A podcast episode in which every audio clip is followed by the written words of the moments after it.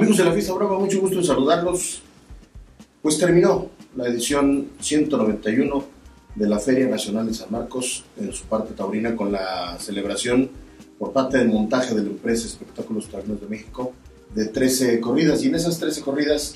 eh, se lograron cortar 27 orejas, estas 27 orejas que eh, las cortaron pues eh, sobre todo los toreros españoles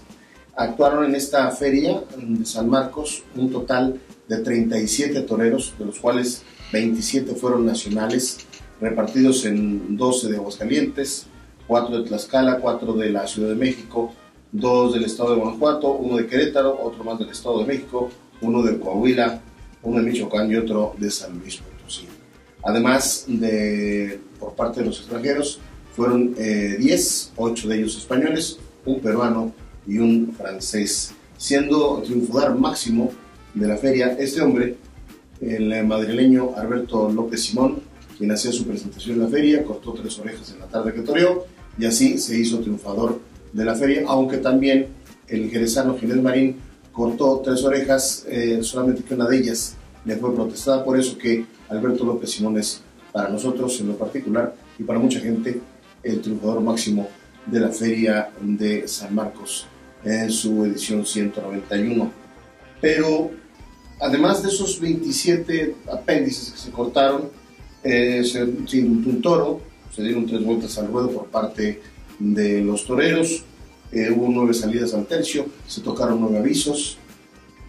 hubo siete toros de regalo y tres heridos por desgracia. Uno de ellos Arturo Macías, otro de ellos Sergio Flores, y en el último festejo en el que cerró la feria el día 12 de mayo, un compañero fotógrafo, eh, Armando Landín, sufrió una, o graves, graves lesiones en la cabeza, en el costado derecho y, la exposición, en la, y las fracturas expuestas de tibia y peroné en la pierna derecha, de lo cual ya se está recuperando.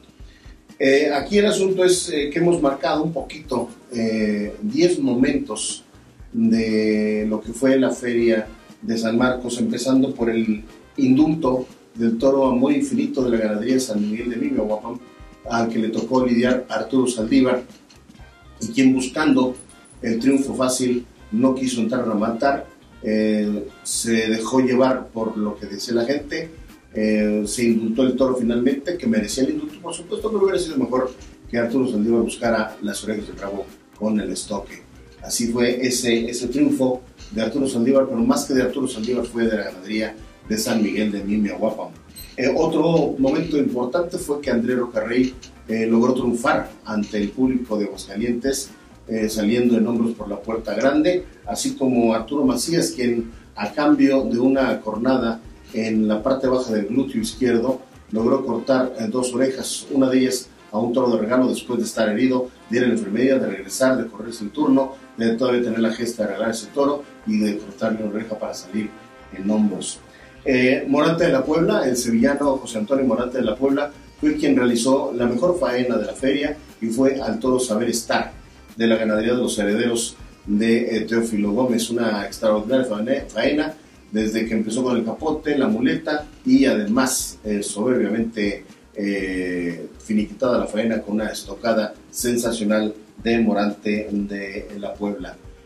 otro triunfo muy importante fue el del balear Antonio Ferrera, quien junto con el quizá el único diestro aguascalentense que dio la cara de verdad fue Leo, con, Leo Valadez, quien compartió la salida en hombros por la puerta grande. Así es que Antonio Ferrera y Leo Valadez se repartieron cuatro orejas y por ello salieron en hombros. Otra dupla que salió en hombros fueron la del francés Sebastián Castela e Ignacio Garibay, quienes eh, también se repartieron el corte de orejas para salir en hombros por la puerta grande y así despedirse tras un regalo de Ignacio Garibay para lograr cortar esas dos orejas y salir en hombros por última vez porque se despedía definitivamente de los toros. Angelino de Arriaga, el torero de Tlaxcala, fue quien se llevó eh, la oreja de oro, este trofeo que puso en disputa la Asociación Nacional de Matadores de Toros y Novillos Mejoradores y similares. Cortó la única oreja del festejo y así Angelino de Arriaga se llevó el preciado trofeo de la oreja de oro.